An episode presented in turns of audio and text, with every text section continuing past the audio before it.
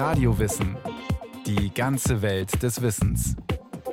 Ein Podcast von Bayern 2.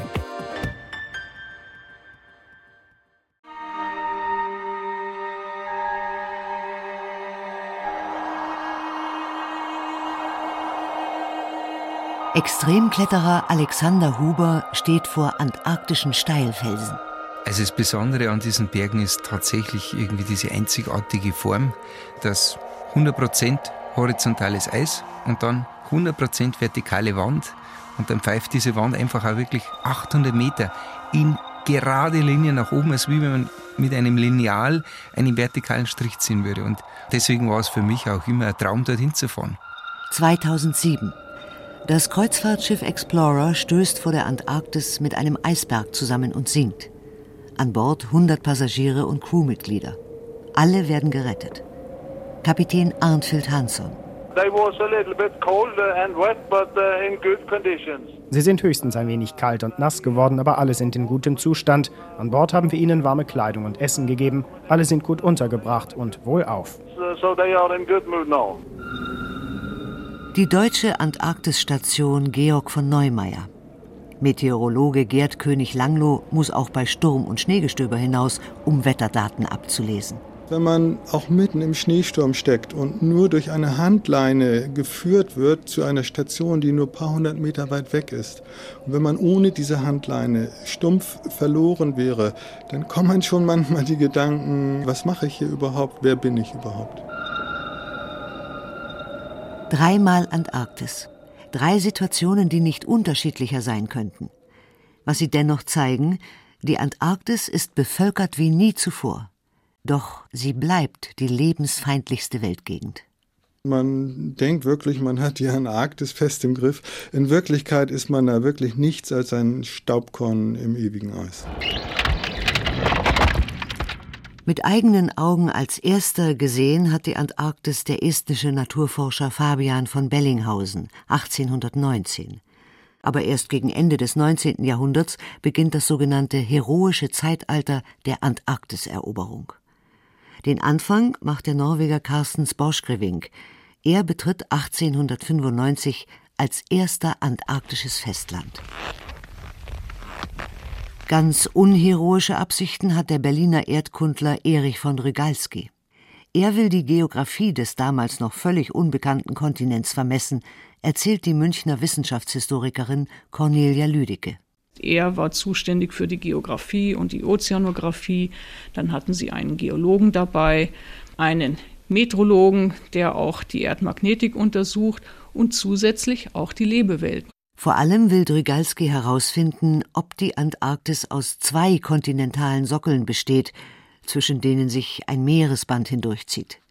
Eine naheliegende Vermutung, denn es gibt zwei riesige Buchten, das Rossmeer und das Weddellmeer, die auf zwei gegenüberliegenden Seiten den Kontinent einzwängen. Möglicherweise markieren sie die beiden Antarktisteile. Drygalski will sein Schiff Gauss da zwischendurch bis zum Südpol driften lassen. Doch daraus wird nichts. Drygalski bleibt tausende Kilometer davon entfernt im Eis hängen und muss 1903 unverrichteter Dinge nach Deutschland zurückkehren. Inzwischen ist in Europa die Ära des Nationalismus ausgebrochen. Zeit für Abenteurer der ganz harten Sorte, sich tobenden Eisstürmen und gnadenloser Kälte auszusetzen, um auf dem Südpol die Flagge ihres Landes zu hissen. So liefern sich 1911 der Norweger Roald Amundsen und der Brite Robert Scott den berühmt gewordenen Wettkampf um den ersten Platz am kalten Ziel. Amundsen war mit einem ersten überhasteten Versuch gescheitert. Im Oktober 1911 marschiert er erneut los. Da hat er einen Monat Vorsprung vor Scott. In seinem Tagebuch hält er fest, um drei Uhr Nachmittag ertönte ein gleichzeitiges Halt von allen Schlittenlenkern. Sie hatten ihre Messräder fleißig untersucht und nun standen alle auf der ausgerechneten Entfernung, auf unserem Pol. Das Ziel war erreicht und die Reise zu Ende. Wir hatten allen Grund, uns über das, was geleistet worden war, gegenseitig zu achten. Und gerade dieses Gefühl drückte sich in den kräftigen und festen Händedrücken, die gewechselt wurden, aus. Nach dieser ersten Handlung schritten wir zur zweiten, der größten und feierlichsten der ganzen Fahrt dem Aufpflanzen unserer Flagge. Den Flaggemast rammt Amundsen am 14. Dezember 1911 ins Südpoleis. Knapp zwei Monate sind er und seine vier Begleiter nun auf dem weißen Kontinent unterwegs. Robert Scott hatte sich eine weitere Route ausgesucht und war zeitlich später dran als Amundsen. Aber das wusste er noch nicht. Am letzten Tag vor dem Ziel entdeckt er von weitem menschliche Spuren in der Schneewüste. Geradewegs marschierten wir drauf los. Und was fanden wir? Eine schwarze, an einem Schlittenständer befestigte Fahne. In der Nähe ein verlassener Lagerplatz, Schlittengleise und Schneeschuhspuren kommend und gehend und die deutlich erkennbaren Eindrücke von Hundepfoten. Vieler Hundepfoten. Das sagte alles. Eine furchtbare Enttäuschung. All die Mühsal, all die Entbehrung, all die Qual, wofür? Morgen müssen wir zum Pol. Mir graut vor dem Rückweg. Der wird auch grauenvoll. Nach und nach bleiben Scotts Leute zurück, werden irre an der Anstrengung, am ewig gleißenden Weiß und an der enttäuschten Hoffnung. Sie verhungern. Am Ende liegen die letzten beiden tagelang im Zelt und warten auf das Ende eines mörderischen Schneesturms. Aber das kommt nicht. Zuletzt kritzelt Scott in sein Tagebuch Um Gottes Willen, sorgt für unsere Hinterbliebenen. Der verlorene Wettlauf hätte weniger tragisch ausfallen können. Da war eine Menge Unglück zusammengekommen, aber auch eine Portion Unvermögen. Scott nimmt sibirische Ponys mit, die im Schnee einsinken und sich die Füße brechen. Er setzt neu entwickelte Motorschlitten ein, die nach einer Woche kaputt sind. Und, größter Fehler, Scott und seine Leute ziehen die Schlitten selbst. Absolut selbstmörderisch für einen 3000 Kilometer Trip über Gebirge und Gletscher.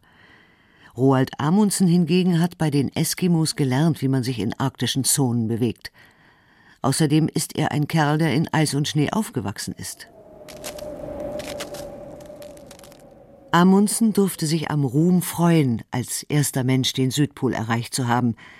Doch in der Geschichte der Antarktis-Expeditionen gibt es noch andere Heroen.